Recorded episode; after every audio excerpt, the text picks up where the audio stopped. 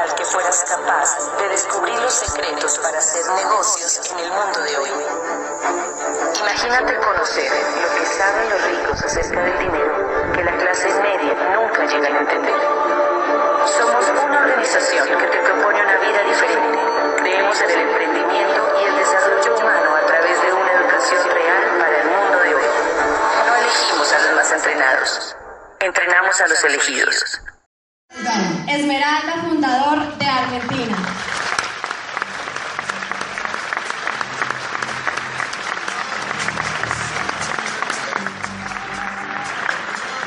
Gracias, gracias, gracias. ¿Cómo están? ¿Bien? Bueno, me alegro, me alegro, me alegro mucho. Yo fui una de las personas que en mi primer evento llegué tarde también. Muy. Tanto que me pasó algo muy... Miren, les voy a contar una anécdota que no la pensaba contar, pero la voy a contar. ¿Quiénes vienen por primera vez hoy acá? Y dejen la mano arriba a los que no tienen ni la menor idea que vienen a hacer acá. Por favor. ¿Ok? ¿Y hay alguno que hayan traído medio engañado? Anímese, anímese, anímese. Yo fui uno de esos. Bien, amigo. Yo fui uno de esos. Les cuento. Hace dos años y tres meses estaba trabajando en el Ministerio de Educación. Yo era jefe de departamento del área contable. Lo que hacía era liquidar viáticos, compensaciones, bonificaciones. Le pagaba a la gente y manejaba todo el área de contabilidad. No me gustaba. Empecé a trabajar ahí a los 18 años. Y cuando uno quiere irse de su trabajo, ¿qué tiene que hacer? Tomar la decisión de emprender, ¿no? Un amigo que yo tenía cuando era chico, el padre era inversionista, millonario, no voy a decir el nombre porque posiblemente hasta lo conozcan, estábamos mirando un capítulo de Dragon Ball Z, 14 años tenía, ¿eh? Y me acuerdo que él se levanta así y me dice, escucha, hay que jugar al póker. Al póker. En el medio de un capítulo. Si hay que jugar al póker porque la economía tiende a ser digital, porque todo se está sistematizando y cuando aprendamos a jugar al póker nosotros vamos a hacer una diferencia gigante sobre el resto. Sí, sí, le digo, sí, sí. Para, para que Gohan se está transformando. Cualquier cosa. No lo escuché. A los 19 años ganó dos torneos de póker. Se compró 60 propiedades en Argentina. Obviamente en Japón. Obviamente yo no lo vi más. Él cambió totalmente su estilo de vida. Totalmente. Viajaba por el mundo, me mandaba fotos con los de Game of Thrones. A mí me gusta una serie de Game of Thrones. A los 23 años yo estaba a punto de recibirme como administrador de empresas en la ciudad de La Plata, en Argentina. Y me acuerdo que, bueno, nos juntamos a comer un asado allá en Argentina, acostumbramos mucho a comer asado, nos juntamos a comer un asado y me dice, escuchame, Yami, ¿cuándo vas a renunciar al ministerio? Y yo le digo, ¿qué querés que haga? O sea, no hay nada para hacer. Y me dice, me hace un par de preguntas que me descolocan.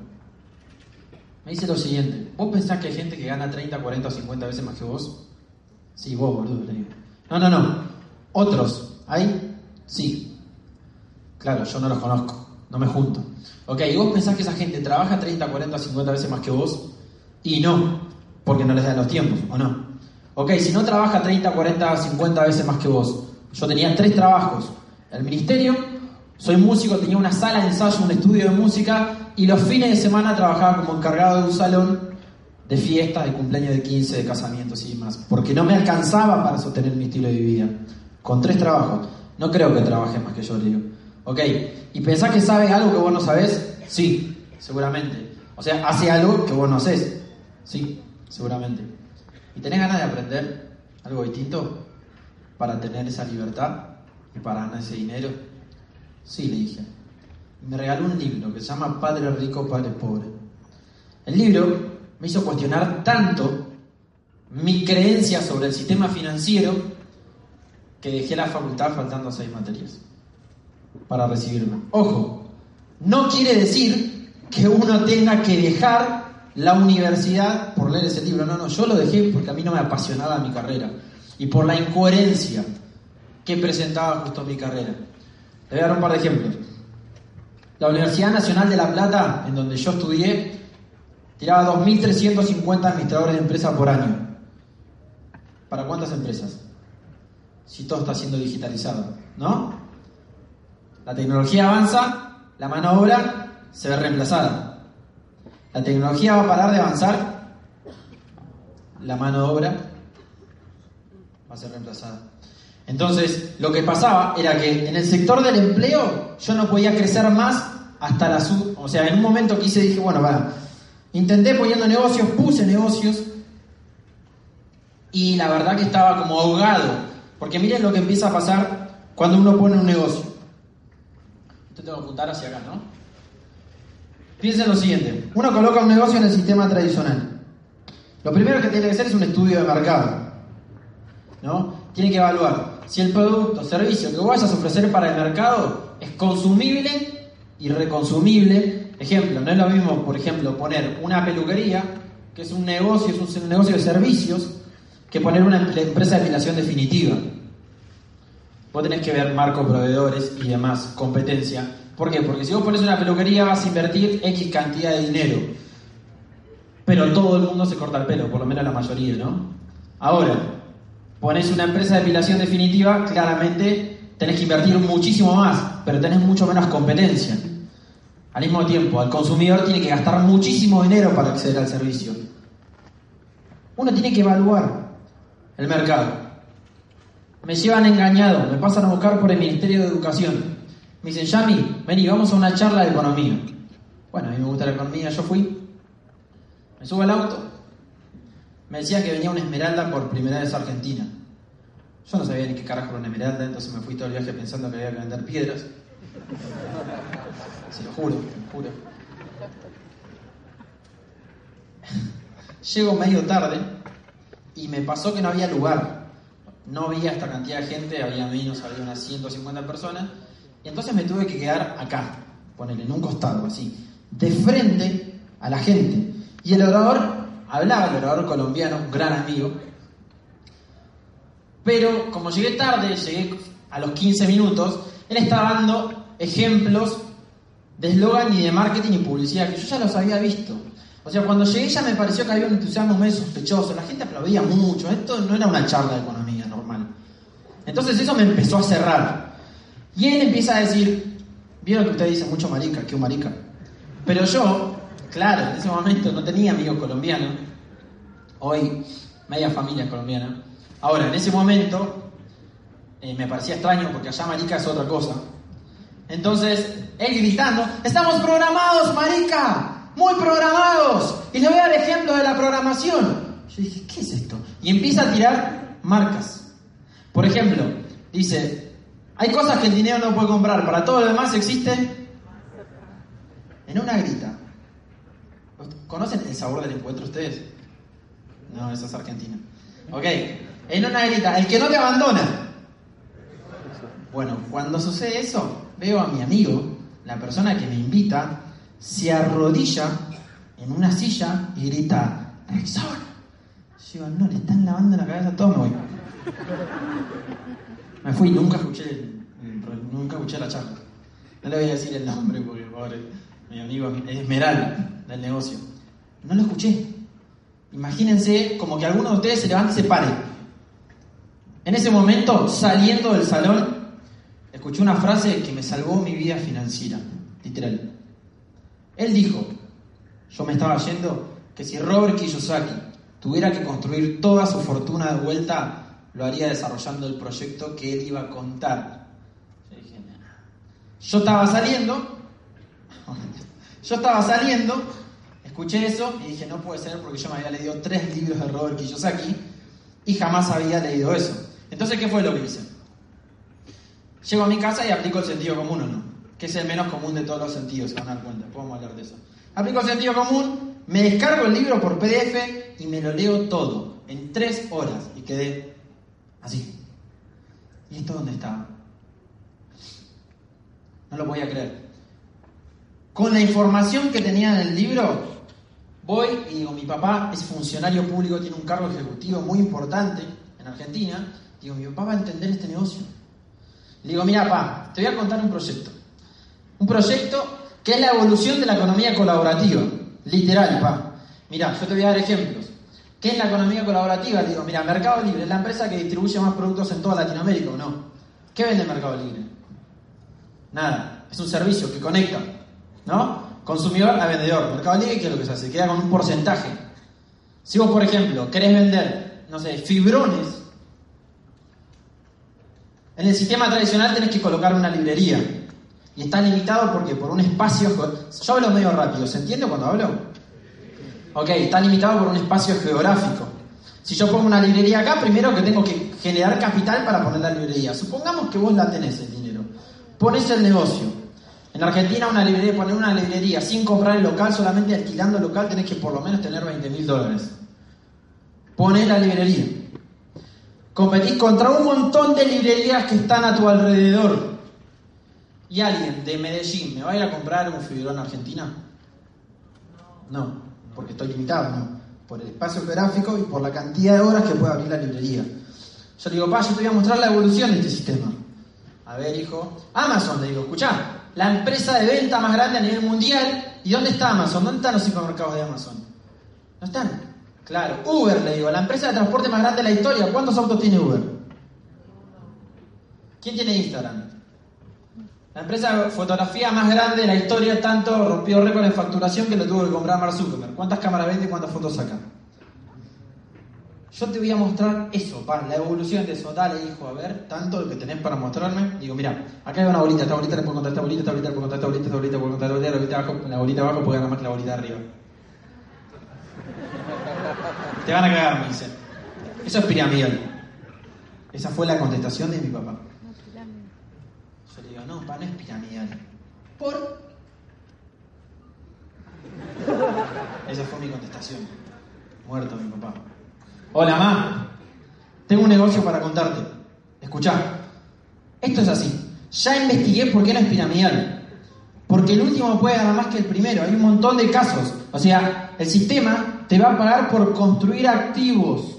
El sistema te va a pagar por generar organizaciones de consumo. El sistema no va a pagar por cambiar de marca. El que tenga más organizaciones gana más dinero. Por ejemplo, yo soy un caso. Ahora, la persona que a mí me invita no gana nada. Se llama Martín Sioco. Yo tengo el segundo resultado más grande que hay en Argentina. Es un sistema justo. Ahora, no puedo más. Vos entendés que lo único que hay que hacer es cambiar de marca. Consumir una, una marca que no va a pagar la mitad por crear organizaciones de consumo. No, hijo, te van a cagar eso vender productos. No, mamá, te juro que no. O sea, es cambiar de marca. No, no, no. Hacelo cuando tenga resultado hablamos. No puede ser que no entiendas, bla, bla, y la empecé a matar. Muerte mamá. Chau. Hay que me di cuenta que el sistema no tenía nada que ver con facturar como un negocio tradicional. Totalmente alejado a hacer algo tradicional. Le pregunto a mi amigo, Martín, amigo, ¿vos sabés contar el proyecto? Sí, sí, me dice, yo lo sé contar. Ok, le contó a todos mis amigos del, del barrio, él vivía en la misma zona que yo, los mató a todos. Le contó a todos mis amigos de mi trabajo, los mató a todos. Les contó a mis amigos de la banda, los mató a todos se bajó. Y le pregunté a un tal Pablo de Benedetto si me podía ayudar. Y él me empezó a dar una mano. Y me di cuenta que él lo contaba de otra forma el proyecto. Y ahí empecé a direccionarlo hacia otro lugar. Y empecé a tener resultados. Todos en mi familia están haciendo negocio. Todos en mi trabajo están haciendo negocio. Todos mis amigos están haciendo negocio. Pero durante un año todos me tiraron a matar. Se pensaban que yo estaba loco. Y yo le voy a mostrar por qué. Porque la empresa que vamos a construir no tiene que ver con un producto tradicional. Acá el producto van a ser ustedes. A mí había un gran orador financiero que me gustaba mucho que él decía que el sistema te quita la plusvalía. ¿Saben lo que es la plusvalía? Es el valor agregado. Él decía que vos querés ganar más dinero, tenés que valer más. ¿Querés ganar más plata? Tenés que impactar en más mercados. No le van a pagar lo mismo al dueño de una peluquería que al dueño de una multinacional, porque el dueño de una peluquería va a impactar en X cantidad de consumidores, el dueño de una multinacional posiblemente impacte en muchísimo más. Tiene mucho más valor para el mercado. El gerente de una empresa se puede reemplazar, sí. El dueño de una empresa se puede reemplazar,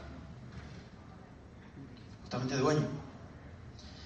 ¿A qué voy con esto? Él decía, para tu familia valdrás mucho, para tus amigos valdrás más, pero para el mercado vale lo que te pagan, ni un peso más ni un peso menos. Yo tenía tres trabajos. Y entre mis tres trabajos ganaba lo que serían 1.500 dólares hoy. Tres. Y tenía un buen empleo. Literal. Entendí lo siguiente. Cuando yo arranqué el proyecto, hice la misma evaluación que había aprendido en la facultad. El producto era yo. ¿Querés ganar más? Tenés que valer más. El servicio es la libertad. Vos le vas a ofrecer libertad a la gente. Yo en un año y tres meses construí libertad financiera. Y me di cuenta que podía lograr que la gente que entienda construya libertad financiera y cambie 40, 30, 20 años de trabajo en un año y tres meses. En dos, en tres o en cuatro. Para que después se pueda dedicar, si quiere dedicarse a su profesión o a su vocación, sin tener que estar pensando en lo que está desapareciendo, que es el empleo de la profesión. Sin tener que estar justamente cambiando su tiempo para ganar dinero de lo que ama, sin tener que estar pensando en hacerlo todos los días de su vida. Y entendí lo siguiente, construí una empresa del desarrollo del ser. Yo lo que voy a hacer, hoy voy a ser el encargado de mostrarles las habilidades que requieren para construir un negocio en la economía actual, en la nueva economía. Pensemos esto. ¿Qué tenemos que hacer para valer más? ¿Qué significa valor? Valor de mercado. Vamos a hablar en términos empresariales. Conocimiento más habilidades. El conocimiento es gratuito en la economía actual, ¿o no? Estamos a un clic. Es tan sencillo, por eso yo tengo un dicho. Para mí hoy es pobre el que tiene ganas. Porque la pobreza es ignorancia más pereza. Pobreza es ignorancia más no tengo ganas de hacer cosas. Una persona con muchas ganas, pero con poca información, era como yo, un boludo motivado, que mataba a todo el mundo. Tengo muchas ganas, pero no sé ni cómo carajo hacer las cosas. Estamos a un clic de escuchar al mejor orador en cualquier ámbito que ustedes quieran capacitarse. A un clic. Las habilidades se construyen haciendo lo que vos no sabes hacer. El tiempo que sea necesario hasta grabar toda la información en un plano inconsciente que ya no gaste más zona de consciente de tu cerebro. Y ahora nos vamos a meter un poco de ahí. Pensemos esto. Estamos todos programados. ¿Qué son los programas mentales? Los programas mentales se generan en nuestro inconsciente. Más del 99% de las programaciones que tenemos son adquiridas. No, las elegimos. Son adquiridas por un sistema. Funcionales eran. Ya no. Ejemplos. ¿Cómo se crea una programación? ¿A repetición o en un trauma? O a través de un trauma. Hasta los 7 años nosotros, o sea, desde los 6 meses de gestación hasta los 7 años, adquirimos más del 65% de nuestra personalidad, juntamente cuando somos inconscientes. Mi mamá me decía, Yamil, si no aprobás las materias, no te quiero más.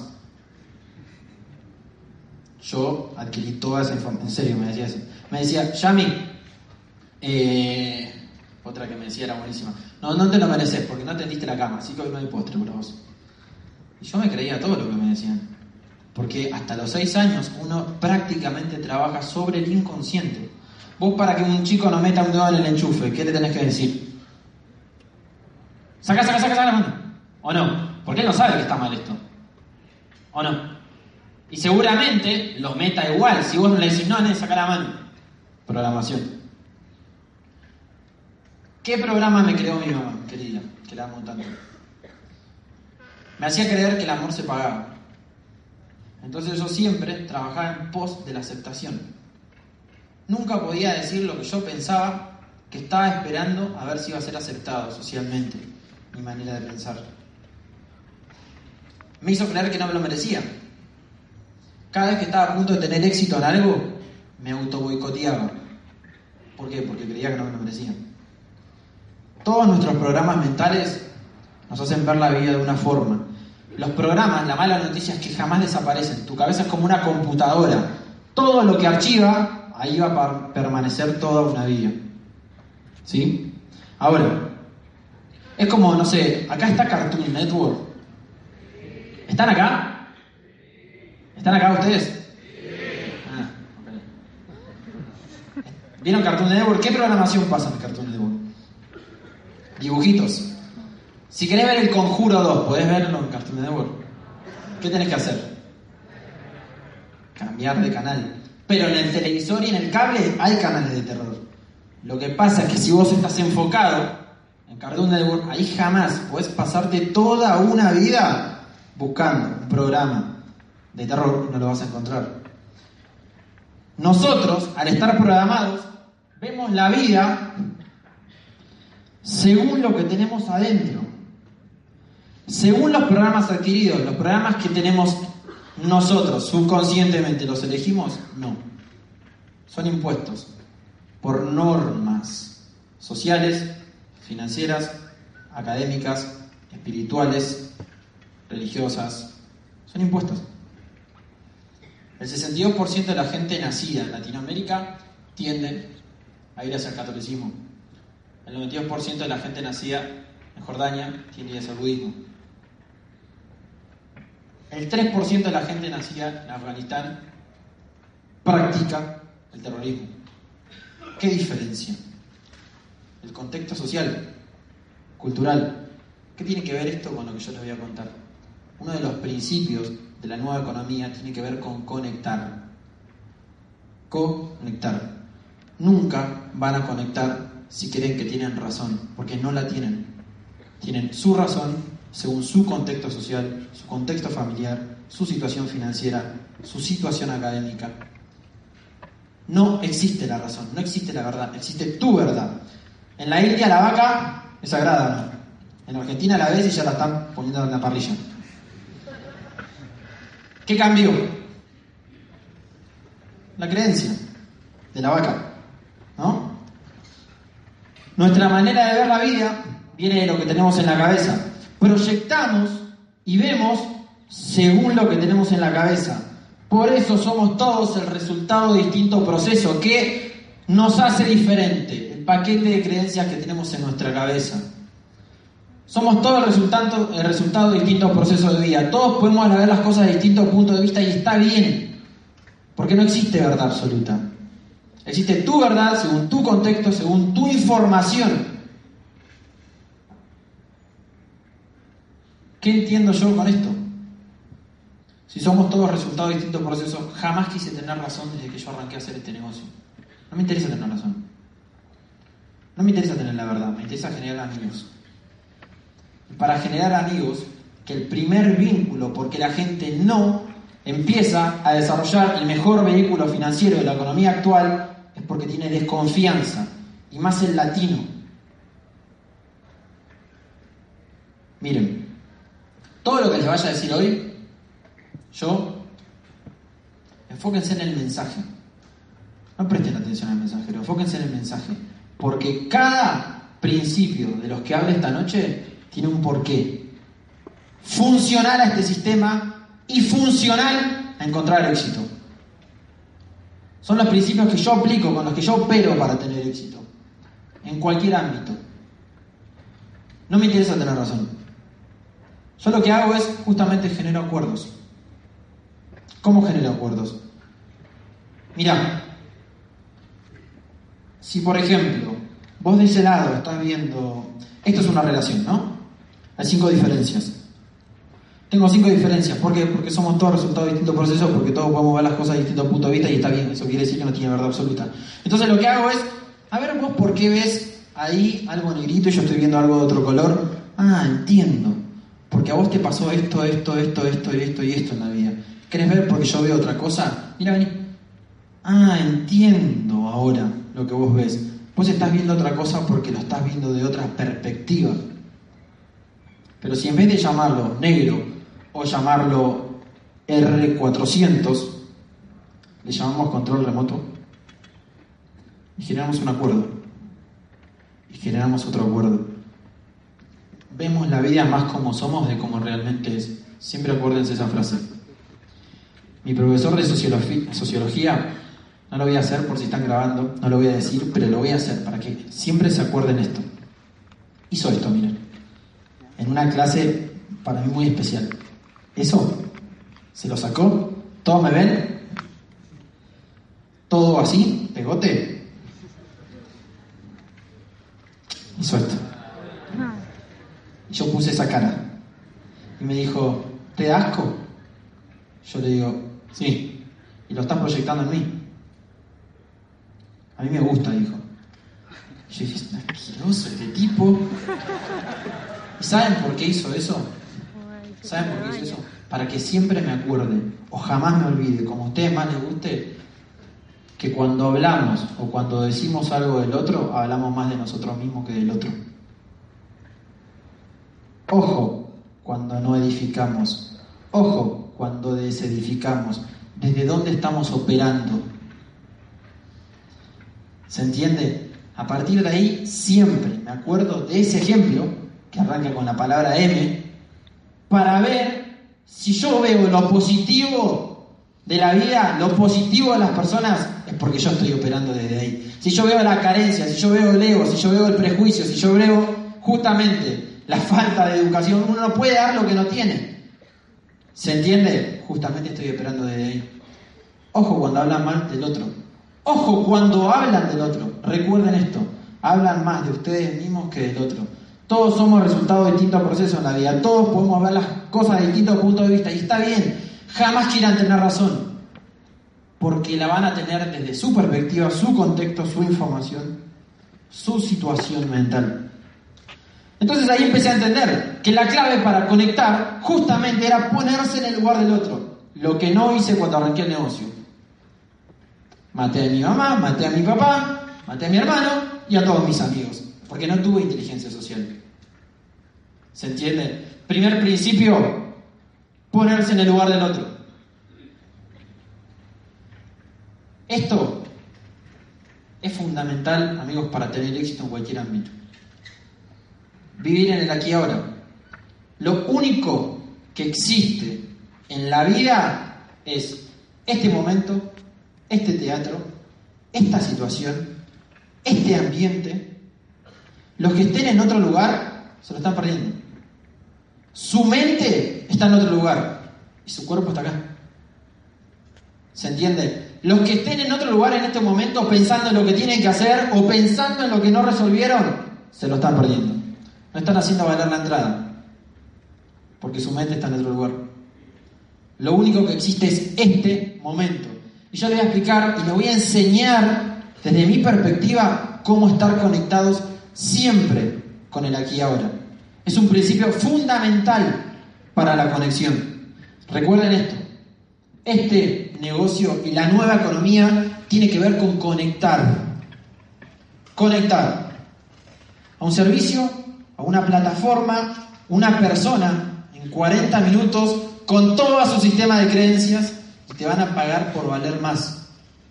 Entonces, los que hoy se queden hasta el final van a entender por qué este es el vehículo más funcional para la economía actual. Porque se van a volver psicoanalistas, educadores financieros, minoristas, mayoristas, publicistas, sociólogos. Van a conectar de todos los lugares. Porque Amway se ahorra absolutamente todo. Todo tipo de costos. Y te lo paga vos por valor. Por valer más. Por recuperar la plusvalía que se pierde en el sistema tradicional. La gente vive imaginarios. Siempre. Yo le doy un ejemplo a, a Jul, le di el ejemplo el otro día, Julián, que es mi niño auspicio. Le decía, el consumismo es tan negativo que te hace completar cada oración con frases negativas. El cerebro tiende a cerrar ideas, las cierra automáticamente, por más que vos no quieras. Por ejemplo, en Argentina, atrás de la frase reverendo sigue una mala palabra. Literal. Si vos le decís en Argentina, no, la verdad que vos me pareces un reverendo, la gente piensa cualquier cosa. Ah, pero si no dije nada, puede ser un reverendo genio, un reverendo capo, un reverendo. ¿Se entiende? Un reverendo ídolo. No sé si en Colombia pasa. ¿Hay alguna frase que se complete con información muy tradicional? ¿Sí? Ok. A lo que voy yo es que el cerebro tiende a completar con cosas imaginarias. La gente se hace problema de cosas en la vida que no tienen solución, como son la muerte y el pasado. Esos son los problemas más grandes. Es como el ejemplo del vecino. ¿Nunca, ¿nunca vieron el ejemplo del obvio y del imaginario? Por ejemplo, me llamás por teléfono, ¿no? Y yo no te saludo. Y después me cruzás. Y tampoco. O sea, me llamás por teléfono y yo no te atiendo. Me cruzás y no te saludo. ¿Qué es lo obvio ahí? ¿Cómo? Eso es imaginario. Yo no te atendí.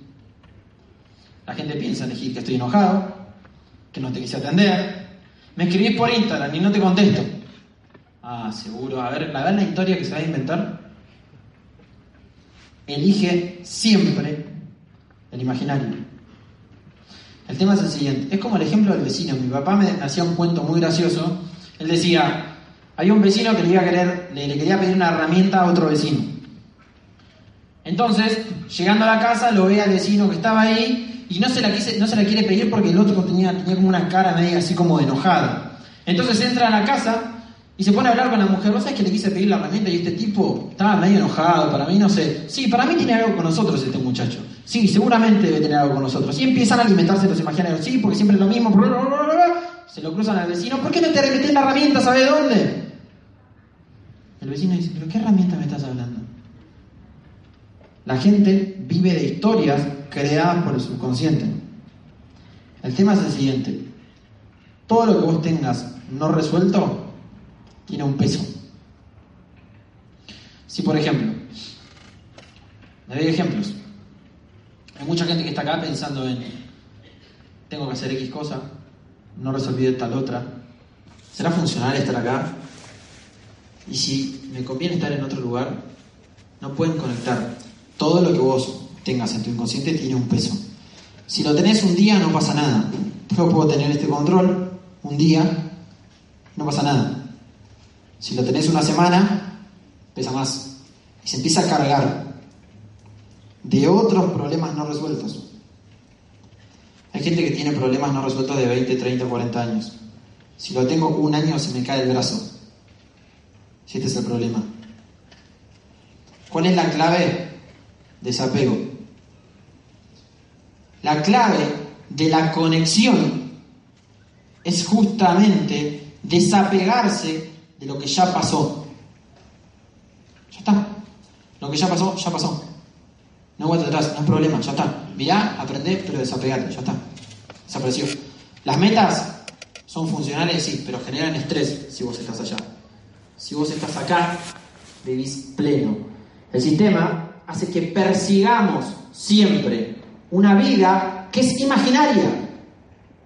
Vos vas a la primaria y te están vendiendo la secundaria, ¿no? Ay, cuando esté en la secundaria. Llegas a la secundaria y te están vendiendo la universidad. Ay, cuando estudie, seguramente va a ser mejor. Llegas a la universidad, te pusiste a estudiar y ya te están vendiendo el departamentito, la casa y el auto. Ay, ya lo voy a tener y no sé qué. Y las vacaciones y siempre tu cabeza está allá. Y tu aquí ahora está acá. ¿Están acá? A lo que voy es que la clave para conectar con el otro es conectar con uno mismo. Yo tengo una manera de anclarme para acordarme siempre que estoy en el aquí ahora. Que esto es lo único que existe. No existe otra cosa, recuerden esto. Más este momento, este lugar, esta circunstancia, la persona que tenés al lado, este clima. La clave es vivir en el aquí ahora. Todo esto, lo que hace, todos estos miedos que tenemos, todas estas metas, nos confunden. Yo cuando le cuento a mi papá el proyecto, mi papá me dijo que me iban a, a cagar, literal. ¿Se entiende la palabra cagar? Ok, suena medio fuerte acá porque allá es muy normal. Ah, ¿suena fuerte? Ah, ok, ok. Gracias, no lo voy a decir más. Entonces, ¿cómo? Ok. Mi papá me dice que me iban a, como a, a estafar. ¿A tumbar? No, ya es otra cosa eso. Sí, sí. No, no, eso no es. No. Y a lo que voy juro que no pasa eso acá. Ahora, a lo que voy es que me di cuenta que como uno está programado, proyecta en el otro lo que tiene adentro, él tenía miedo, porque tenía miedo, me quería proteger. ¿Se entiende lo que voy yo? El 92% de la gente es empleada. El empleado tiene miedo. El 6% de la gente es autoempleada. El autoempleado tiene ego. Mucho. Tenía mucho. El empleado tiene mucho miedo. Y como tiene miedo, te va a querer proteger. Para romper con miedos, para que rompan con miedos, hay que entender desde dónde viene el miedo. Siempre que ustedes quieran cambiar una creencia y volver a recuperar plusvalía, tienen que ver desde dónde nace cada creencia. El miedo se forma en el inconsciente, de los seis meses de gestación hasta los siete años de vida, cuando somos inconscientes no tenemos miedo porque el miedo no existe, miedos naturales y miedos adquiridos. Por ejemplo, yo no necesito una barandita acá para no quedarme, creo, ¿verdad? Ahora, como vos te ponen una barandita cuando sos chico para no caerte, crees que la necesitas. Literal. Llegas a hacer esto en un precipicio y te, te tiras, no te caes. Te tiras. Para justificar todo tu sistema de creencias. Para que un día no, un chico, si un chico tiene un trauma con un sapo, a los 6 años, o con el insecto que ustedes quieran, o con el bicho que ustedes quieran, van a tener 25, 30, 40, 60, 70. La edad que tengan, todo su subconsciente los va a llevar hasta el momento en donde tuvieron el trauma y van a actuar como si tuvieran esa edad. Se lo juro. ¡Un sapo, un sapo! No le hace nada, no te hace nada. Literal. Pero ¿saben qué sucede? Tus, en donde se crea tu trauma, queda conectada a tu edad. Me di cuenta lo siguiente. Mi papá no tenía miedo a fracasar. La gente no tiene miedo a fracasar. Si ya fracasamos todos desde el momento que no hacemos lo que no nos gusta. Si viviéramos 75 años, que es el promedio en Latinoamérica de vida, dormimos 8, trabajamos 8 de algo que no nos gusta, el 96% de la gente trabaja de cosas que no les gustan. 8 dormimos, trabajamos 8 de algo que no nos gusta, nos vamos a pasar 50 años de nuestra vida trabajando y durmiendo. Sin contar que los 10 primeros no nos acordamos nada. Y de los 60 para arriba, todo empieza a disminuir. No sea mal pesado, o sea. La gente tiene miedo expandir su zona de confort. La gente tiene miedo al éxito. Porque cuando vos vayas en busca del éxito, te vas a dar cuenta que tenés que generar habilidades. Le voy a dar un ejemplo. Tengo que generar la habilidad de conducir. ¿No? Bueno, tengo que solucionar un problema, tengo que recuperar la plusvalía, tengo que valer más, tengo que poder llegar más rápido al lugar a donde quiero. ¿Qué es lo primero que tengo que hacer? Me siento. Aprieto el botón si tenés automático, si no arrancas. Arrancas el auto. Acelerás, soltás el embrague. Seguramente se te apague el auto, ¿no? Y ahí tenés tres opciones. Lo mismo que en el negocio. O te bajás y te vas a la cara a llorar a tu casa. O seguís manejando el tiempo que sea necesario, solo, y vas a tardar más. O le decís a un mentor que tengas al lado, ¿me enseñás cómo es? Dale.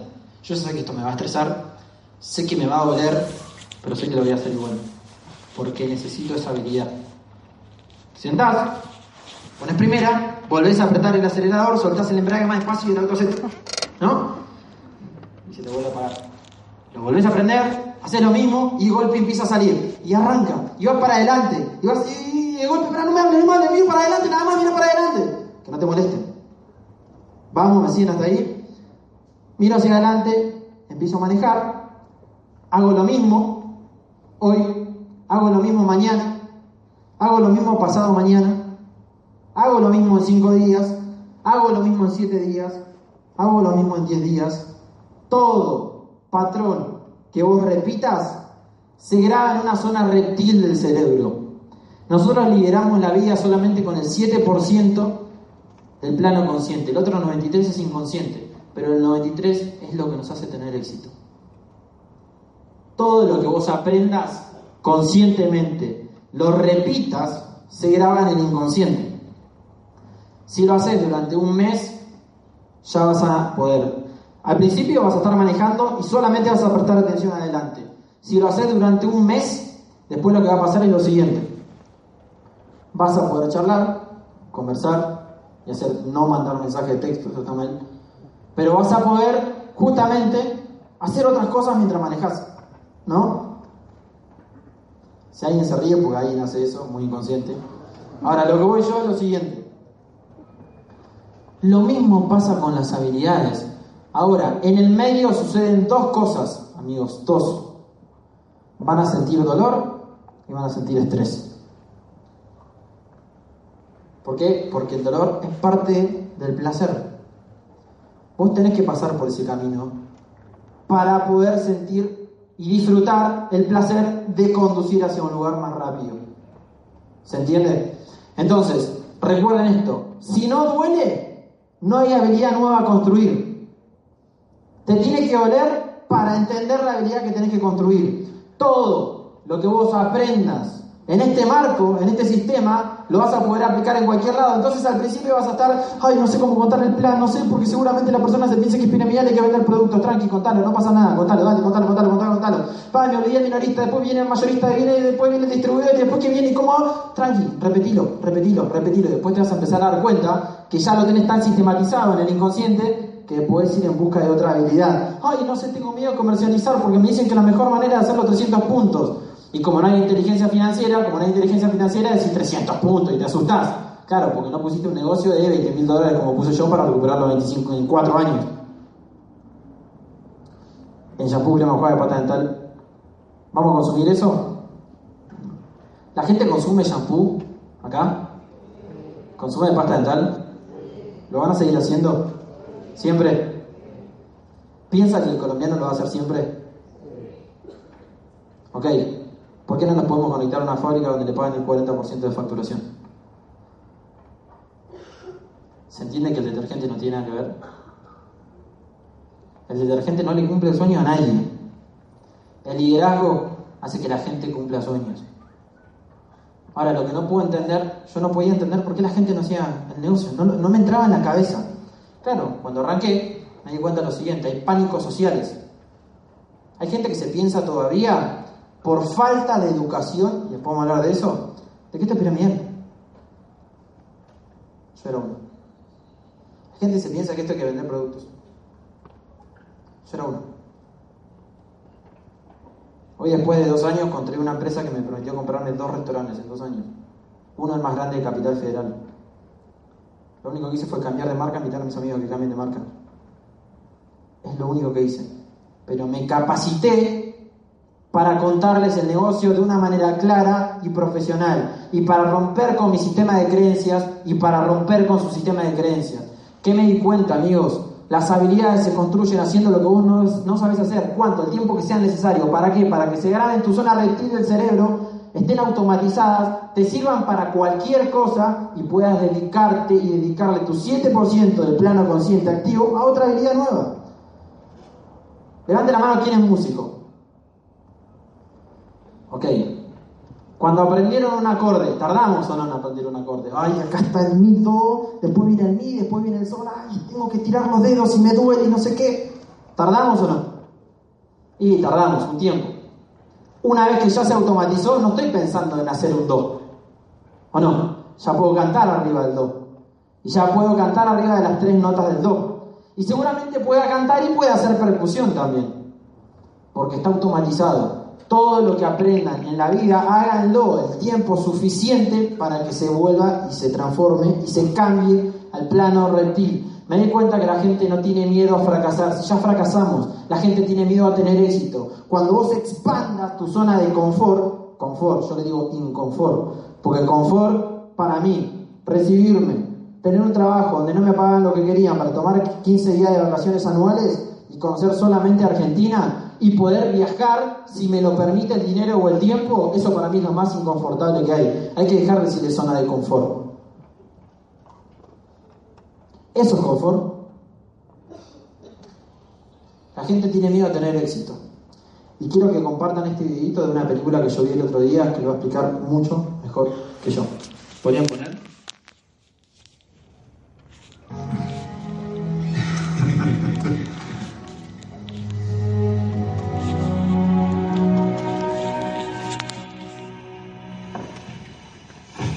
Nuestro miedo más profundo no es ser inadecuados. Nuestro miedo mayor es nuestro poder inconmensurable. Es nuestra luz, no nuestra oscuridad lo que nos aterra. Optar por la mezquindad no sirve al mundo. No hay lucidez en encogerse para que los demás no se sientan inseguros junto a ti. Nuestro destino es brillar como los niños. No es el de unos cuantos, es el de todos. Y conforme dejamos que nuestra luz propia alumbre, inconscientemente permitimos lo mismo a los demás.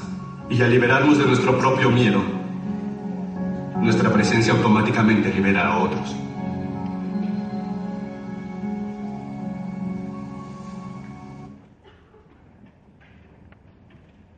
Eso es lo que hacemos nosotros.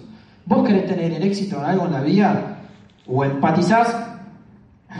Vos querés romper con el sistema de creencias de alguien o empatizás. Yo no pude hacer eso. Literal. Maté a mi papá, maté a mi mamá, lo juzgué, lo señalé. Maté a mi hermano, pobre. Maté a mis amigos. No pude hacer eso, no tuve inteligencia social. O te volvés el ejemplo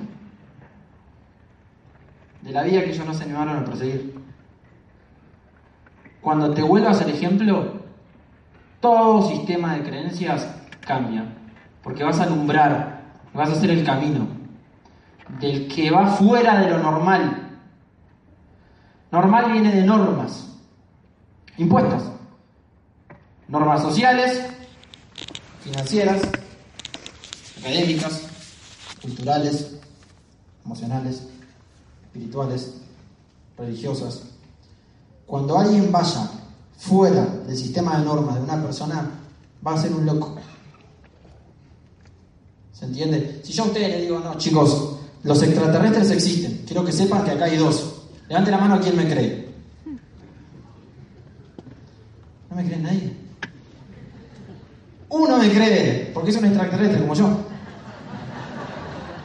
Dos, ¿Saben por qué no me creen? Porque no es lo normal. ¿O no? Sin embargo, no. O sea, estamos acá parados, no sabemos ni cómo estamos sentados, no entendemos cómo trabaja todo nuestro sistema inmune y digestivo. Nos creemos que tenemos que vivir en un lugar cierto así cuando el universo es inmenso. Nacimos entre 2 millones de espermatozoides. Nos creemos que tenemos que trabajar toda una vida de algo que no nos gusta para ganar dinero. Porque el sistema nos vende que publicidad es igual, o sea, que tener más cosas es igual a ser más feliz. Entonces perseguimos cosas sin entender ni siquiera por qué. Eso sí lo creemos. Pero un extraterrestre no. Somos el 0,000000000000000 multiplicado al infinito de lo que es el universo. Y si yo les digo que hay dos extraterrestres acá, nadie me cree. Pero sí no creemos que tenemos que trabajar toda una vida.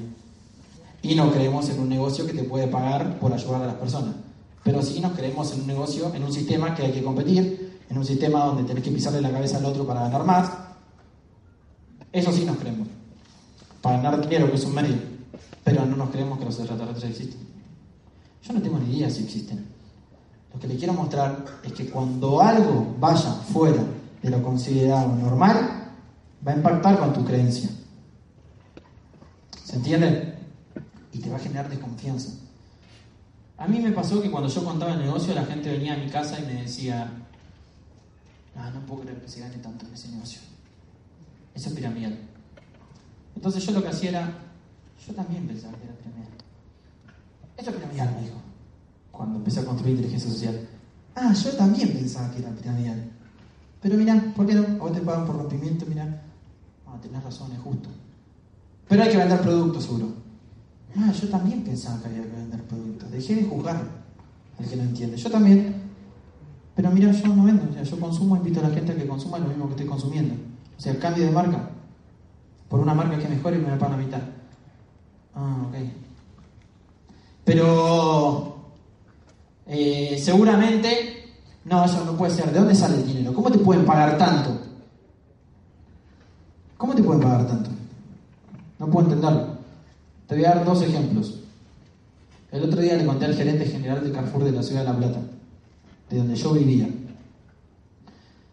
Le voy a tirar un dato que me quedé asombrado.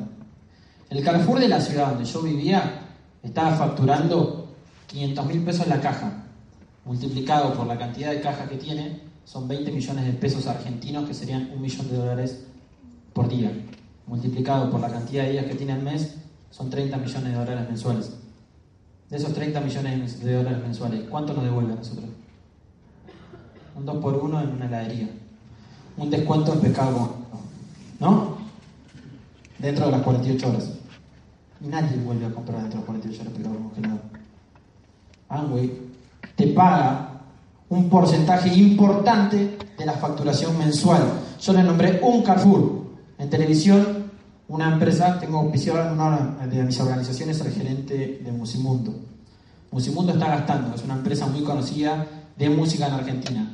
Dos mil dólares el segundo en televisión. El segundo en televisión. Y lo pasan 25 veces por hora la publicidad. Piensen eso. Eso se lo ahorra. Las empresas que más facturan son digitales.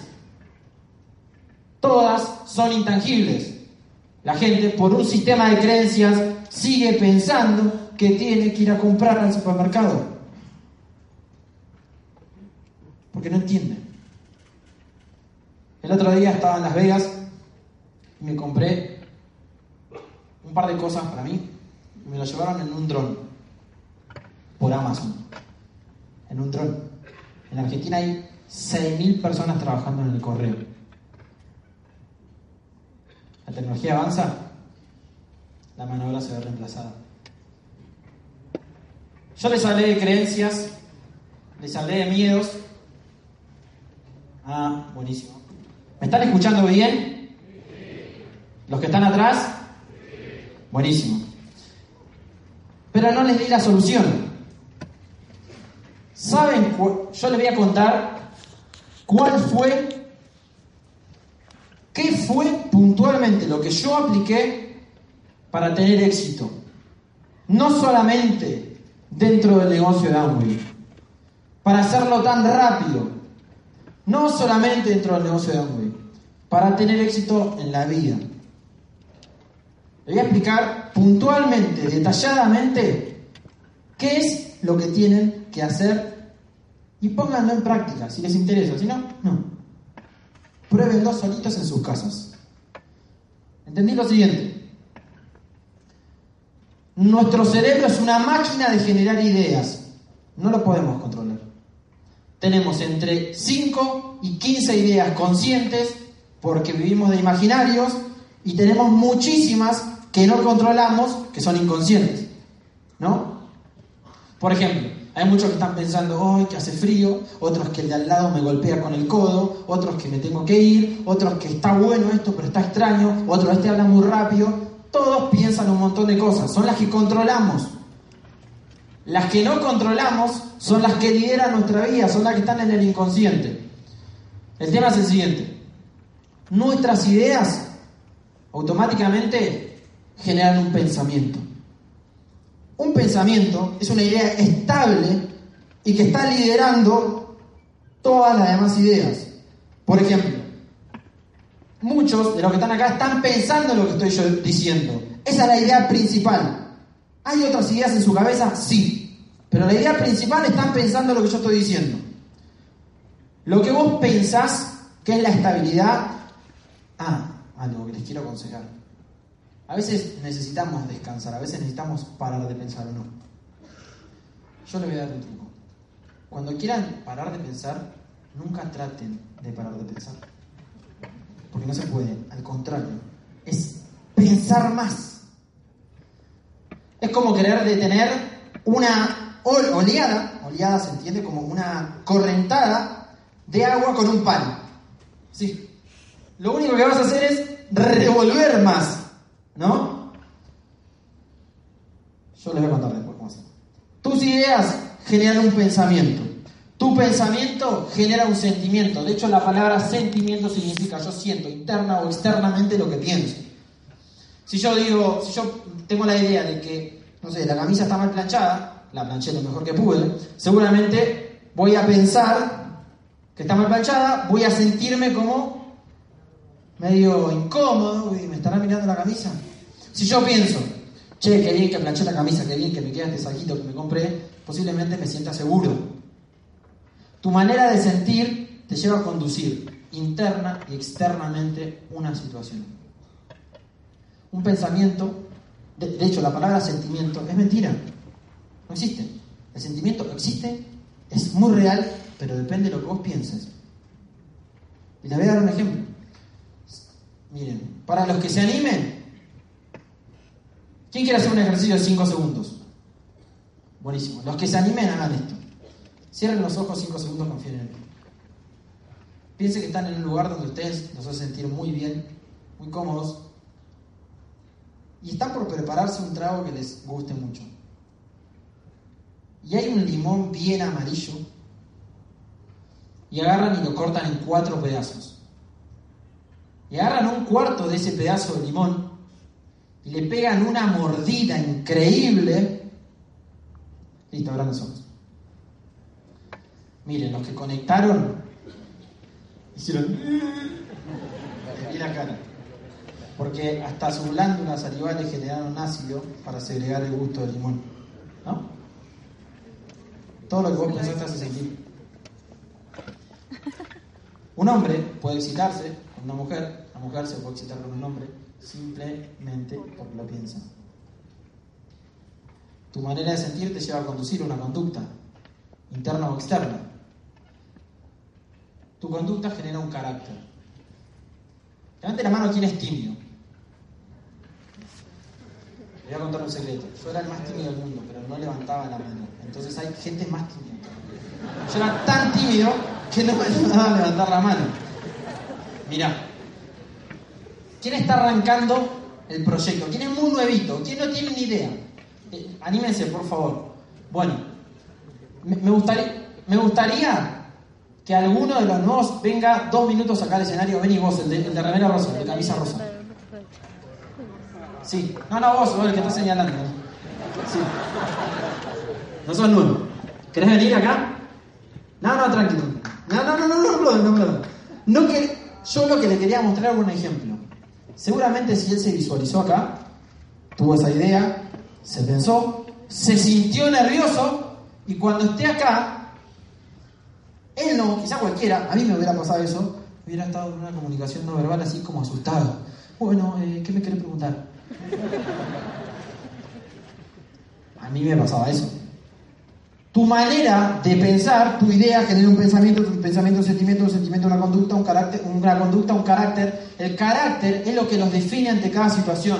El carácter es como lo ve el resto. El carácter hace que cada vez que se golpeen se levantan y vayan por más. Que cada vez que les duela entiendan que es crecimiento. Que vayan en busca de los sueños. Que les importe lo que le diga al otro, sí, me importa. ¿Por qué? Porque el otro me muestra lo que yo no puedo ver de mí. Yami, ¿tenés algo acá? Ah, bueno, muchas gracias. Listo, me lo saco. Pero si yo no, lo, no me importa, no lo escucho. Si no lo escucho, no aprendo. El carácter hace que vos te veas y te pares después de sufrir. El carácter es como te ve el resto. ¿Se entiende? Tu carácter genera una acción. Vos cuando repitas una acción durante un tiempo determinado, estás generando un hábito. Nosotros somos la construcción de todos nuestros hábitos. ¿Qué piensa la gente? Es difícil. El éxito para unos pocos. Yo no puedo. La situación del país es difícil. Que el presidente. Miramos afuera. Como si el presidente tuviera el poder de cambiar un país. El presidente no va a cambiar nada. ¿Realmente seguimos pensando que una persona puede cambiar un país? Una. Con 50 millones de habitantes con distintas creencias. Una. El cambio es interno, amigos. El cambio viene de adentro. Cambiar tu manera de ver la vida, impactar en otras personas si cambias tu creencia. Tus hábitos son la construcción de tu resultado hoy. Todos somos la construcción de nuestros hábitos. ¿Saben qué hábitos tiene la gente? Hasta el dueño de la empresa de telefonía se avivó que la gente tiene el hábito de postergar. Entonces viene un chip. Cuando vos pones el despertador, lo pones a las 10 y decís, o a las 8, depende de la hora que te levantes. Yo me levanto tarde, pero si vos te despertás a las 7 de la mañana, ah, de mejor 7 y 10. No, lo apago. 7 y cuarto, no, lo apago. 7 y media. Entonces vino con la norma de postergar, porque sabe que vas a postergar. ¿No? Y empezamos a postergar desde la mañana. Y queremos generar hábitos importantes para tener un éxito importante en algo. Si postergamos, no podemos liderar ni esto, ni lo que decimos que vamos a hacer al otro día. Hoy una persona me dijo eso. Me cuesta tener el hábito de despertarme temprano. Leete mañanas milagrosas, le dije.